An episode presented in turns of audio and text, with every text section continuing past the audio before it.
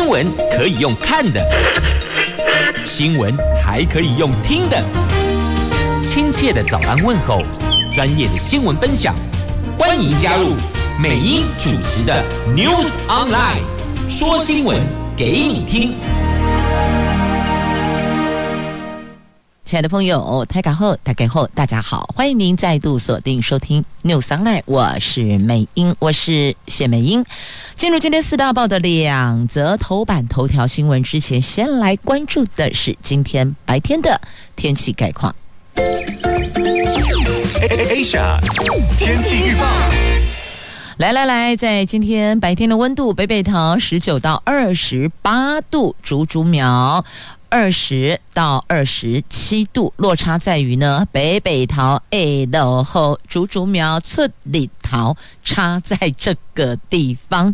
那么也请所有的朋友们留意这湿湿冷冷的天气哦，一来行驶道路注意。跟车保持安全。那第二个呢？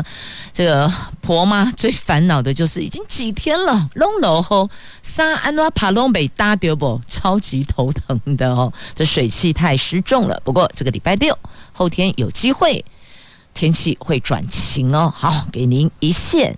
曙光来给了家长一线曙光也抵家啦。今天的中时联合自由头版头条讲的都是疫苗，儿童的疫苗最快五月初开打，打的是二分之一成人剂量的莫德纳，高风险还有长辈讨论要打第四剂了，因为到了月底。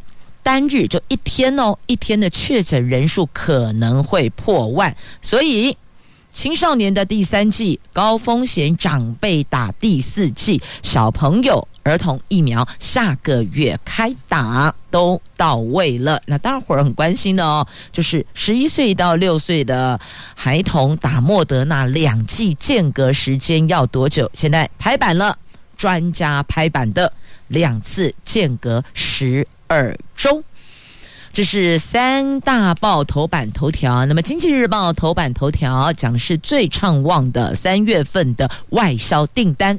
三月外销订单连二十五红啊，第一季金额创下同期的最高呢，成长了百分之十六点八，站上六百亿美元大关。好，这是今天经济头版头。我们率先来关心啊，在今天自由联合中时头版头条有关疫苗的部分，由下而上，六岁到十一岁最快下个月初开打疫苗，打的是二分之一成人剂量的莫德纳。那再来青少年的第三剂也要打了，再来长辈还有高风险国人打第四剂。那么家长。最关心就是小朋友的两剂疫苗的间隔时间了。之前有不同的声音嘛，那现在告诉你，确定就是两剂间隔十二周。这个是为了要降低副作用，拉长间隔期呀。这昨天卫福部的传染病防治咨询会预防接种组的专家会议，昨天通过三大事项，就刚刚提到的哦，小朋友的。疫苗，青少年的第三剂，长辈高风险的第四剂。那小朋友的剂量是成人的一半，但两剂间隔本来是四周，现在调整成为十二周。本来是说二十八天嘛，那现在调整为十二周，就差不多三个月的时间了。那指挥中心说呢，主要就是为了降低副作用而拉长。间隔期，加上发放同意书，调查家长意愿，安排校园接种作业，所以呢，最快接种期程会到五月初。虽然今天四月二十一号了，但有一些前置作业的时间。那么青少年跟高风险族群跟长辈这个部分，可能是五月下旬或是六月初可以打。现在先。让还没有接种疫苗的六岁到十一岁的孩童接种疫苗。这昨天呢、国内新增了本土确诊两千三百八十六例，这是首度突破两千件，第一次看到了二字头。那指挥中心说呢，本土病例比前天增加将近四成，预计疫情会大规模的展开，月底病例数就可能会破万例，一天确诊人数会破万。那因应疫情延烧，指挥中心通过六岁到十一岁儿童接种莫德纳疫苗，青少年第三剂，还有六十五岁以上长辈及高风险国人。第四季的接种哦，那连六天我们单日新增个案数都有一千例，一千多，一千多。昨天是第一次破了两千了，到二字头啊。那现在要思考的是我们的医疗量能，所以呢，之前有提出了居家照护的部分。那现在呢，居家照护已经有十来个县市开办了，针对。长辈第四剂疫苗接种建议对象六十五岁以上长者哦，那长照机构的著名十八岁以上免疫不全，还有免疫力低下，而且病情稳定者，包括目前或一年之内接受免疫抑制治疗癌症、器官移植或是干细胞移植中度或严重先天性免疫不全、洗肾患者、HIV 阳性，目前使用高度免疫。抑制药物，还有过去的半年之内接受化疗或是放射线治疗者等等等，这些都被列为这是高风险的族群哦。所以呢，在这个部分列为第四季优先接种的对象。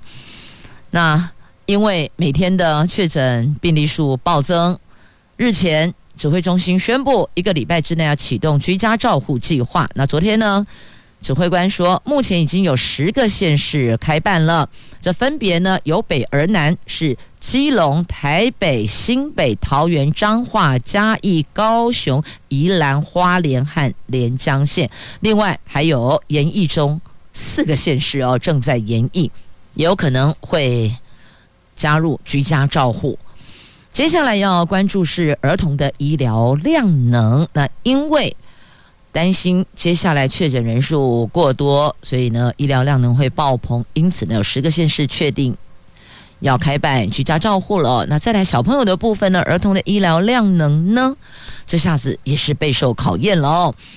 那国内出现了两岁男童确诊过世。那昨天的专家会议上提出了有讨论这一趴哦，说现在最担心是收治儿童医疗量能不够。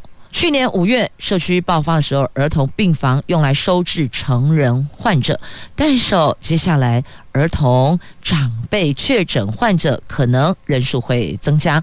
一旦安养中心、长照机构爆发群聚，医疗量能将受到考验呐。所以收治儿童医疗量能备受考验。那国内到现在已经累计有一万三千例的本土确诊，昨天新增八位中症，还有一位重症个案，累计五十六例中重症个案。那重重症个案是七十多岁女性。曾经在加护病房使用呼吸器以及瑞德西韦，其余的中症患者是血氧浓度低，感觉比较喘，使用氧气鼻管以及使用瑞德西韦的治疗者。那目前已经知道，确诊者当中有百分之九十九点五七是轻症跟无症状患者。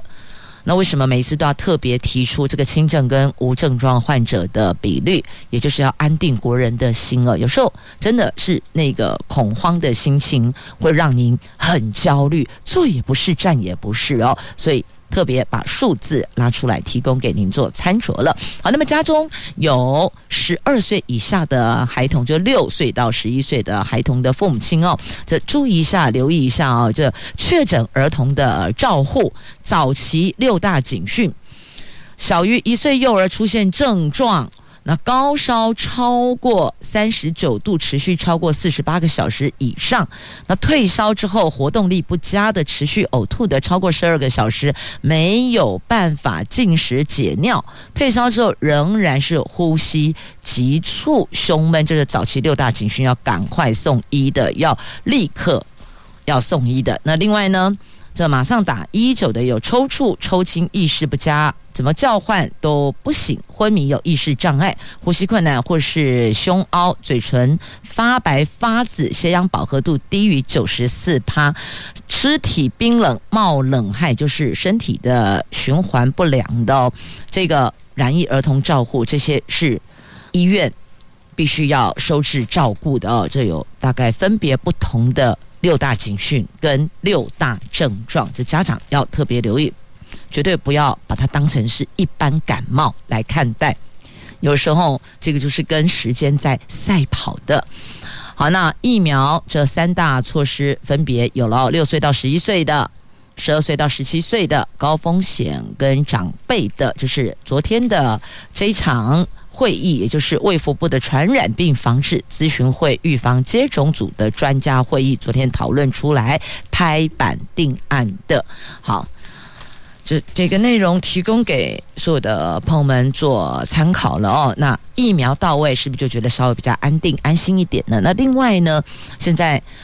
很多朋友上网预约要接种，可能追加剂疫苗就第三剂疫苗，看到诊所门口是大排长龙哦。那再次提醒您，口罩戴好，消毒酒精随身携带，那随时喷洒酒精，因为难免排队的时候，你说每一个人要拉出一点五米的距离，亦或者一公尺的距离，因为室内一点五嘛，那户外一公尺。坦白说，当人龙。正在排、正在绵延的时候，要做到这一点，确实偶尔难免会疏忽，但还是要提醒您哦，前后保持距离，那不要交谈，口罩也不要剥下来，这个是提醒您要留意的部分。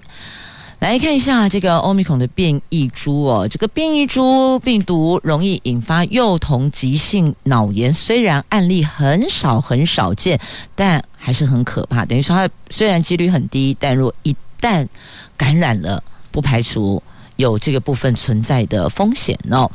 那么这一次会把原来说的二十八天，就是四周拉长到十二周，也是在昨天的会议当中，有委员提出要考量到。孩童升学还有考试等等这些算是不确定的因素哦，所以不要把间隔时间一刀切下来说，就是二十八天，就是这个四周五周，所以有一个弹性的时间，譬如说像现在的八到十二周之间都能够接种，他们认为这样子是不是比较理想？那当然，这一个间隔期间也是有考量到降低心肌炎的风险，所以做出了这样的一个决议哦。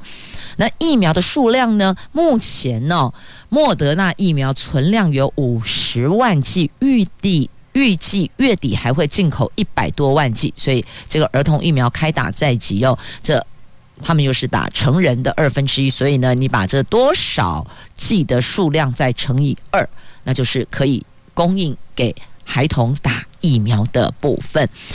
那目前疫情。确实是有延烧到小朋友。那打疫苗主要目的就是要预防重症跟预防被传染。那对于心肌炎，大家还是有疑虑，还是不太放心哦。那因为小朋友的表达能力比青少年还要差，如果接种疫苗后的一两个星期内观察到胸闷。精神不好，活力变差，而且不想动。本来是很活泼的孩子哦，突然变得好像这个意兴阑珊哦，家长就要赶紧咨询医师了哦。那林口长庚医院的儿童感染科的主任谢玉佳说，美国五岁到十一岁没打疫苗的儿童感染 Omicron 的住院率是打过疫苗的两倍以上，所以呢，谢玉佳医师建议家长。应该要让儿童接种疫苗，保护儿童也保护家人。不过这个部分还要。由医师评估，因为每一位儿童的身体状况不太一样哦，所以不是每一个人都一定要接受谢医师的建议哦，还是得咨询医生的。那疫情中心接下来会先做校园的调查，大概这个前置作业一个星期，加上教育局、卫生局要做准备，所以预计儿童疫苗接种最快时间点会是五月初，由地方政府卫生局指定合约医疗院所以及安排。校园接种，所以讲到这里呢，亲爱的朋友，如果看到医护人员，请给他们一个微笑，并且感谢谢谢他们。如果发现他们为什么脸绷着，如果换成是你，每天穿防护衣，从早忙到晚，都跟时间在赛跑，我看你还笑得出来吗？所以这个地方卫生局啦，或是医疗院所的医护人员，我们看到了，就跟他比个赞啊，说声谢谢你。至少我们可以给他一些精神加油打气哟。至少也表示我们懂得感恩呐。好，那么一直都讲到儿童疫苗啦。青少年的第三季啦，长辈的第四季，今毛被改的共第五季。来看今天《中国时报》头版版面的图文，有讨论到第五季。昨天的这一场会议当中的专家建议，第五季接种对象是十八岁以上免疫不全或是免疫力低下者，建议要安排第五剂。包含基础加强剂在里边呢、第五剂。那这个接种的时程就是第四剂之后满五个月，这时间点是有拉出来的，间隔时间是有换算出来的哦。好，那在这里呢，再提醒一下，这个第三季的青少年是第二季后满五个月才可以打第三季，那么再来第四季是。长辈跟长照机构的住民，就六十五岁以上的长辈哦，是第三季以后满五个月的时间。那另外第五季刚刚有提到了哦，那疫苗的厂牌还有剂量，这个医疗院所都会预定出来。那么至于长辈的第四季，长照机构的第四季，还有十八岁以上免疫不全及免疫力低下者的第五季，这个。开打的时间都有可能会在六月上旬，六月上旬。不过要打到第五季，就代表你前一季第四季是五个月以前接种的。那这个部分，我记得五个月之前打第四季好像还没有，所以呢，这第五季的时间点应该会再往后延啦。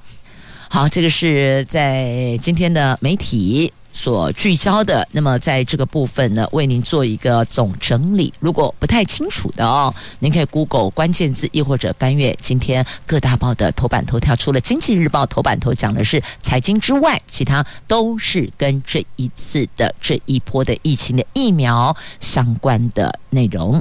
来，继续我们来关注在今天中时头版下方有关快筛剂价格的新闻。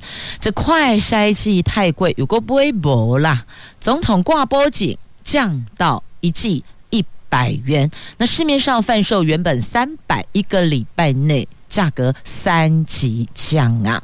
因为确诊病例人数飙涨，快筛试剂的需求因此大大增加，但是市面上所贩售的价格却比国外贵好几倍，甚至五斤高杯薄啦，民怨因此四起呀！昨天民进党的中常会。很多中常委都很关心。那党主席蔡英文总统拍板，政府已经向国外购买一亿剂的快筛试剂，这个数量绝对足够，确保价格每一剂一百元是政府的功课。所以呢，这么是总统挂脖颈哦，告诉大家价格会降到一百块一。量制价嘛，我们这么多的数量，而且会持续的购买，所以呢，把价格给压低呀。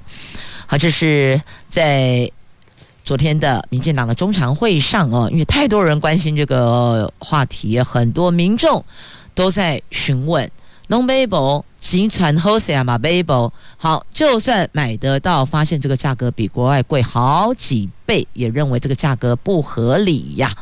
好，那国民党的立委谢依凤强调，应该让民众免费拿到快筛试剂，避免社区存在染疫的黑数啊。好，就算拿到快筛试剂，也要教育所有的国人哦。你检测出来如果有阳性反应，就不能够隐匿哦，这个得必须进行一些国人的教育，不可以隐匿。有人可能怕因为这样，所以。所以呢居住受限啦，还有很多的活动工作都会跟着停摆，因此还是要给大家一些正确的观念哦。好，快筛试剂如果到位的话，那必须要确实的去回报状况，因为每个人身体状况不一样，所以如果确诊了，不要认为说哎都轻症没事，但还是要让医师来为您检视，这个是比较妥当的哦。好，这是有关价格的部分。那么接着呢，再来看一下，在今天《经济日报》头版头条的新闻，并《自由时报》头版版面拢是这条啦。这连二十五红超威的三月份的外销订单破六百亿美元，写下最畅旺的三月呢。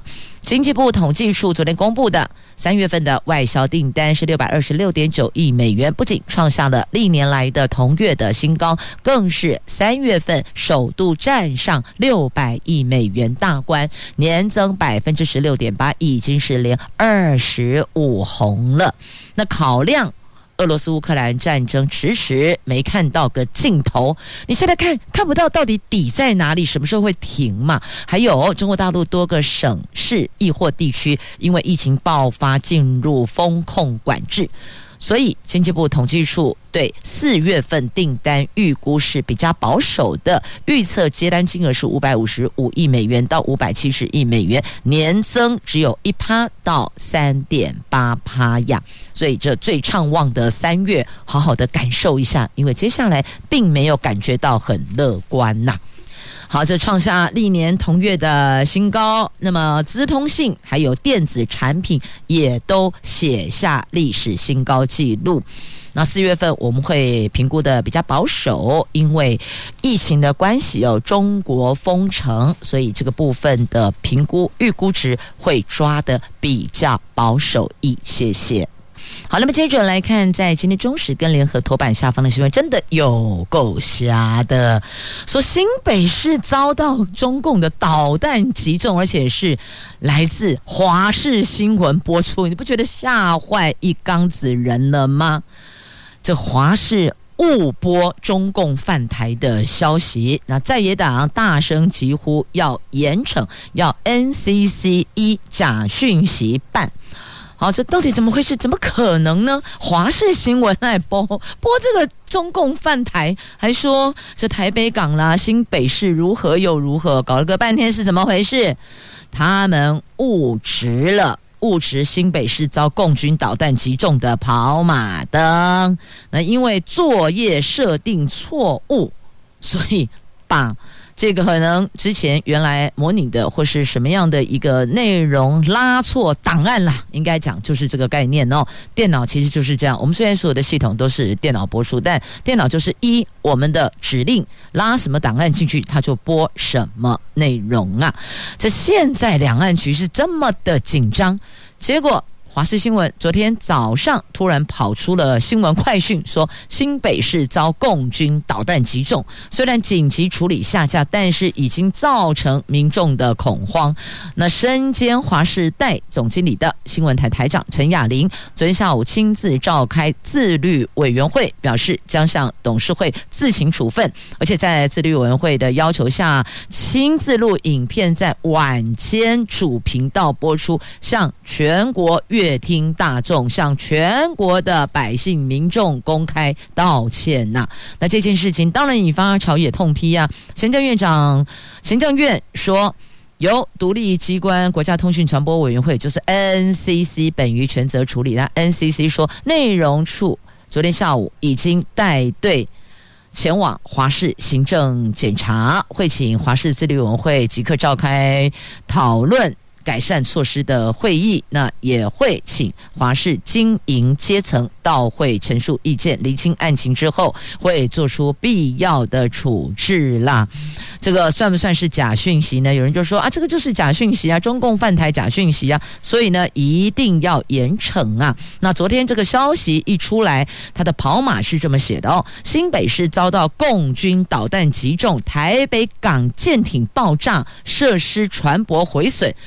这个讯息一出来，民众一片哗然，而且惊动国安高层。后来赶紧查查，因为没有啊，台北港归他的舰艇归台厚厚归脏厚厚的呀，没有爆炸呀。那新北市也没有飞弹击中啊，拢无啊。那所以赶紧查，查完了，答案揭晓了，是误植，有错误，把别的。这个袋子拉出来剥了误植哦。这国民党立委李德维则认为，这个牵涉到国家安全，建议高检署检察长邢太昭基于维护国家重要基础建设，比照三零三停电案，对华视的假讯息案深入调查，是否有匪谍潜入公广集团，是不是有反社会分子故意扰乱民心，要他们查清楚啊！好，这个事件，华视高层公开道歉哦，说这误植没有这回事了。你要知道，这事情如果真的窜出来的话，后果是真的不堪设想的。我只能够说呢，以这全国性的新闻媒体来讲，这个部分应该要更加严谨。误植拉错了跑马字样，这个也不可以，因为内容太过耸动了哦。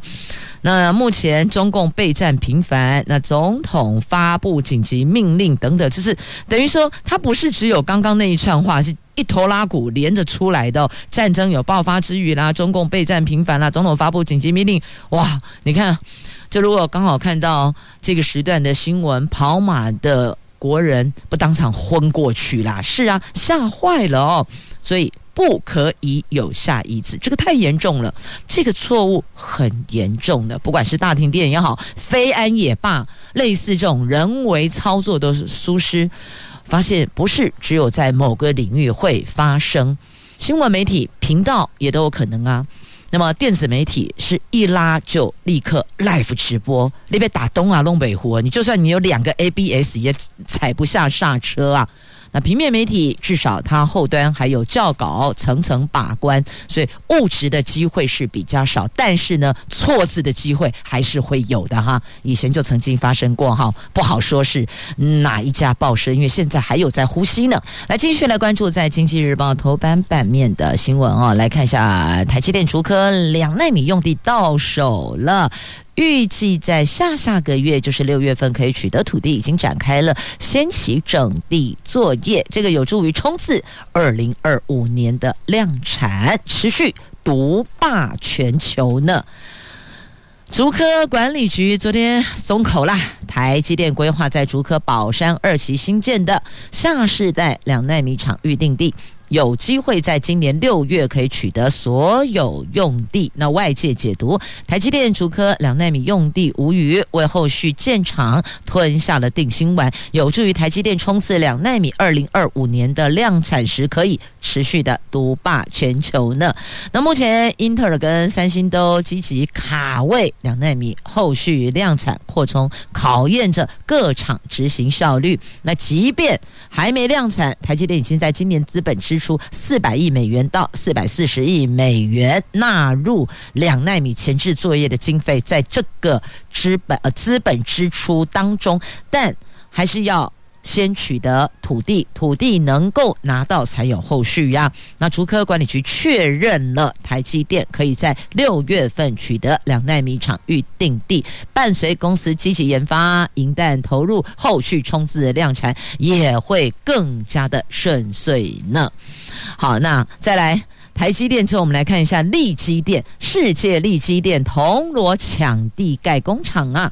晶圆代工成熟制成，市况杂音不断。世界先进力积电还是积极的扩产。世界已经向竹科管理局申请进驻苗栗铜锣，新建旗下第一座的十二寸厂。力积电也向竹科管理局申请承租同一块地，作为未来扩建。现在就形成了双龙抢租的局面呢。左边世界先进，右边力积电，那港企带头对，到底最后会？地落谁家土地到底会是谁的？目前还不知道呢。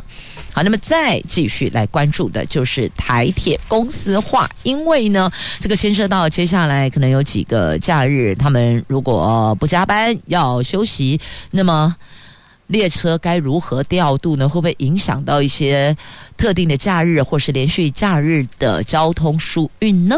这台铁工会宣布，除了五一连假依法不加班之外，未来国定假日也不加班。他们严正抗议台铁公司化。交通部长王国材在十九号晚上也发出给台铁员工的一封信。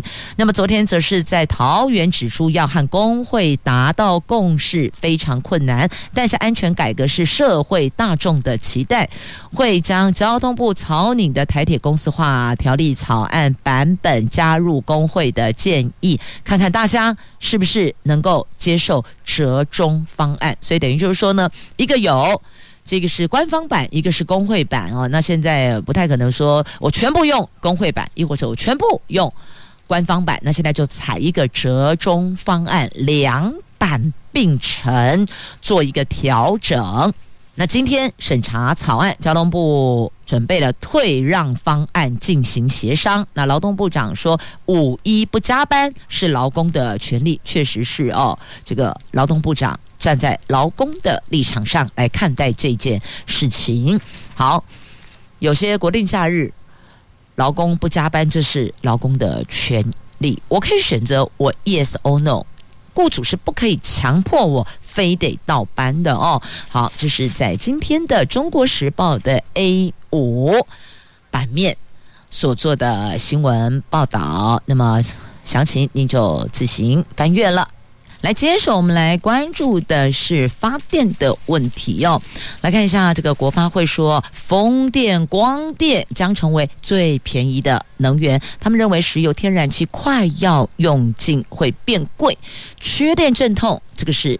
必然的考验，要加强技术呢。那环保团体则大声疾呼啊，这个要设无煤时程，煤就是那个煤炭的煤哦，无煤时程加速火力发电退场啊。再生能源占比目标被批了，你这个数字，你这个目标，环保团体认为还有调整的空间哦。那么公明星说进度落后，但是方向不变啦，必须要保电力。稳定，这是得力保的。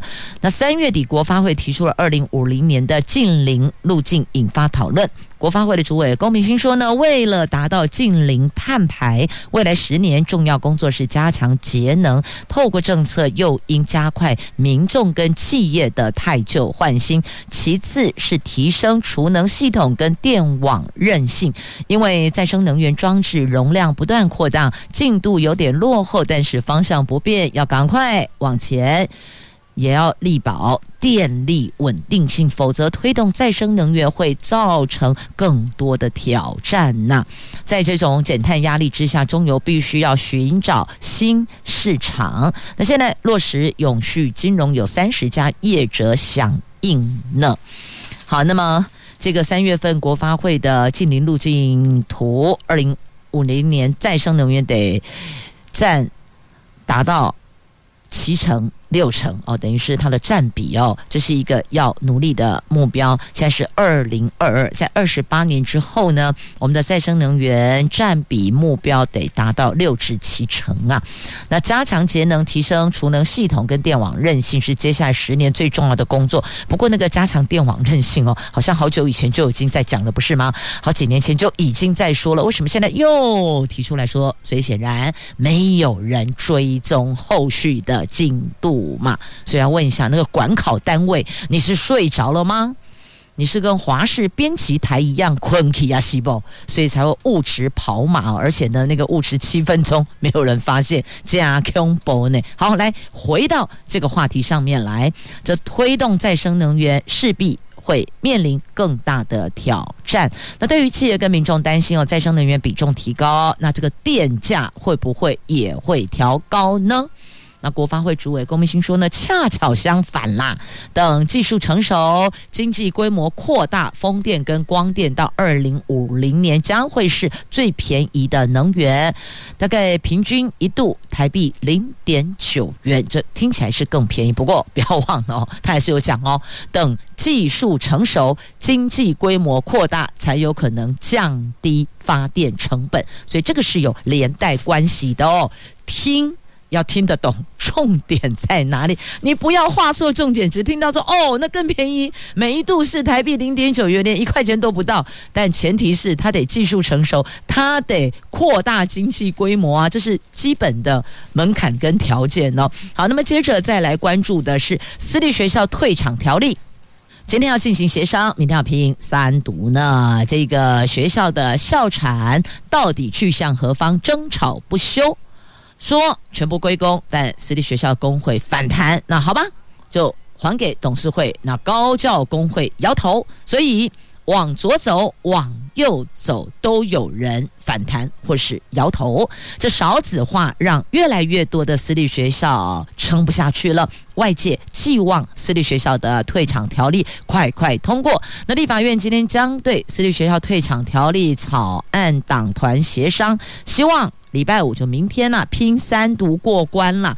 那私立学校的退场后的财产归属和改办争议，不止朝野无法达成共识，连教团我们的这些教育团体也是意见分歧内。礼拜五能不能够完成三读，还得看今天。协商的状况了，那教育部则说呢，尊重立法院院会协商结果。好，你们怎么做？你们决议如何？我们照办就是了哦。好，这是有些私立学校该如何退场。好，那么接着再来关注到这个是雄升飞弹。射程可以达到一千公里，今年会量产。那么安装了两种弹头，分别是高爆跟散撒这两种弹头。就为了应应中共与日俱增的军事威胁，根据国防部最新送到立法院的预算解冻报告内容揭示，国军今年起。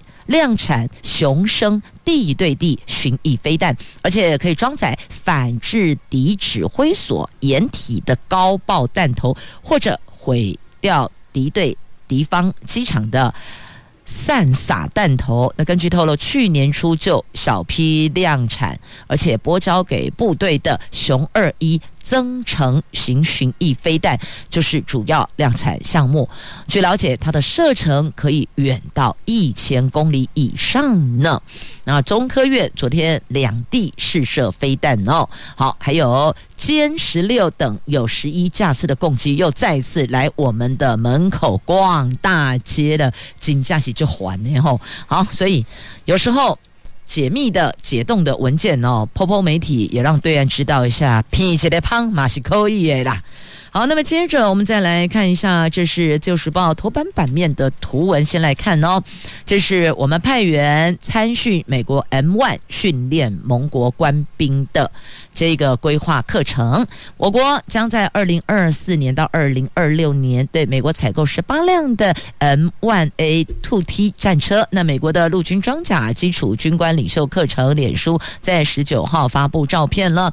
揭露美军最近运用 M1 战车训练盟国的官兵，其中有一位身穿我国迷彩服、别上了中华民国国旗胸章的我国的官兵。也在这个他们所发布的照片上，显然台湾美国紧密合作关系哟。这个是在今天《自由时报》头版版面的图文。好，讲到这个国防相关的，一并就带您来聚焦了。那么接着再来看的是《自由时报》头版下方的这一则新闻：小心啊，有些事儿是不能做，有些话不能说，要不然当心性骚扰。来看一下这个媒体所报道，发生地点在高雄哦。话说有一名在职场上工作的这个劳工，女性劳工，她为了感谢在工作上给予协助的这个同事，所以呢，伸出手要跟同事握手致意，表示哎，谢谢你的协助啊，感谢你的帮忙指导啊。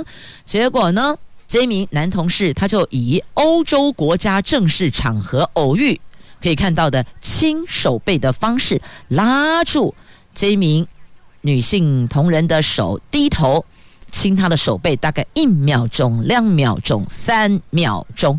但女同事感觉不舒服，她觉得被侵犯而提告。那桥头地方法院认为亲手背礼仪不符合本国国情，所以呢判拘役二十五天。